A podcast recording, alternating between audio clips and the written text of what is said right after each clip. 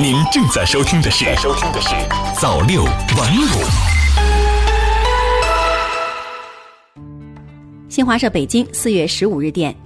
国家中医药管理局科技司司长李玉日前在国务院联防联控机制新闻发布会上介绍，我国正在积极探索建立全国新冠肺炎康复协作网络，采用中西医结合的方法，充分发挥中医药的特色优势。指导各地开展针对恢复期患者中医药的康复干预。新华社北京四月十五日电，记者十五日从中国民用航空局了解到，受新冠肺炎疫情防控影响，目前平均每日入境旅客为两三千人。新华视点微博消息，记者十五日从中国民用航空局了解到。三月四日至四月十二日，民航局共安排十六架次临时航班，协助在伊朗、意大利、英国、美国、西班牙的两千七百四十四名中国公民回国，其中留学生一千四百四十九名。央视新闻客户端消息，中国疾控中心环境所所长施晓明十五日在国务院联防联控机制召开的新闻发布会上表示，对于影剧院或者是游戏厅等等这些娱乐性或休闲性的场所暂不开业，大型的体育活动或者是展览展会暂不开展。新华社北京四月十五日电，中国银保监会日前就信托公司行政许可事项实施办法向社会公开征求意见。拟取消外资金融机构入股信托公司十亿美元总资产要求。此外，办法进一步推进简政放权，优化许可流程程序，简化申请材料，同时强化监管导向，匹配行业发展实际，鼓励信托公司开展本源业务，引导信托公司完善公司治理，助推信托业转型发展。中国青年报四月十五日讯。为了避免学生在校期间发生交叉感染，北京市要求各校实施小班教学，保证每个班级人数在二十至二十五人左右。为了缓解学生的焦虑和保证学生学习效果，北京市要求学校尽可能保证原班主任不变，可以采用调配其他教师力量与原班主任进行配合的方法，来弥补高三教师数量不足的问题。中新网四月十五日电。针对多家媒体近日报道的美国国家航空航天局警告，四月二十九日小行星抵达地球，速度每秒九千米，可能撞击地球这一说法，中国科学院紫金山天文台近地天体望远镜团组首席科学家赵海滨十五日回应称，这一说法属危言耸听，撞击地球的可能性为零。新华社北京四月十五日电。记者十五日从教育部获悉，受全球新冠肺炎疫情影响，原定于二零二零年六月二十九日至七月九日举行的第四十四届世界遗产委员会会议——世界遗产大会将推迟举办，新的会期将由有关方面另行商定后发布。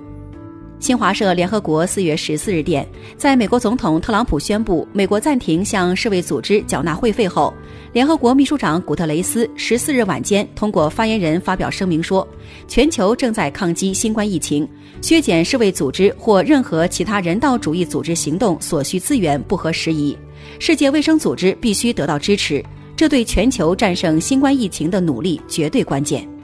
中新网四月十五日电，据外媒报道。美国白宫发布消息称，美国总统特朗普将于四月十六日与七国集团 G7 领导人召开视频会议，讨论协调抗击新冠病毒疫情措施。七国集团会议由来自美国、法国、德国、加拿大、日本、意大利和英国的领导人参加。会议旨在解决紧迫的全球性问题。央视新闻客户端消息：面对严峻的新冠肺炎疫情，美国总统特朗普多次在记者会上推荐使用抗疟疾药物羟基氯喹。十四日，美国有线电视新闻网 CNN 报道指出，实验证明使用氯喹和羟基氯喹治疗新冠肺炎虽然有效，但是过量使用具有风险。目前，巴西的氯喹试验已被叫停，瑞典的医院已被警告不要对新冠肺炎患者使用该药物。美国心脏病学医学团体已敦促医生注意该药物对于患有心血管疾病的患者具有潜在的严重副作用。央视新闻客户端消息，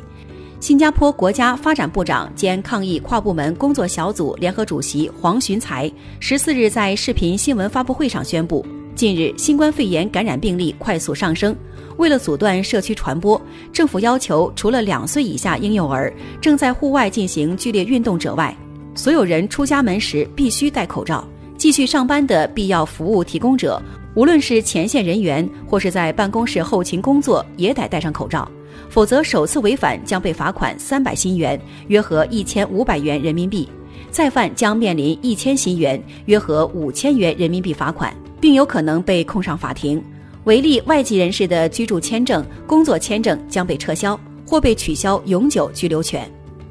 新华社首尔四月十五日电，韩国第二十一届国会选举十五日举行，来自各政党的千余名候选人将角逐国会三百个议席。为保障十五日不能投票的选民行使投票权，韩国已于四月十日至十一日在全国三千五百零八个投票站举行提前投票。投票率高达百分之二十六点七，刷新历史记录。中新网四月十五日电，据路透社报道，国际航空运输协会十四日最新预测显示，受新冠肺炎疫情影响，全球航空业收入损失将达到三千一百四十亿美元。二零二零年客运总收入将比二零一九年下降百分之五十五。新华社华盛顿四月十四日电，美国哈佛大学研究人员的一项新研究显示。在最严重的这波新冠疫情过去之后，疫情可能会周期性的在冬季爆发。现有的保持社交距离的措施有必要延长至二零二二年。这项研究十四日发表在美国科学杂志上。早六晚五，新华媒体创意工厂诚意出品。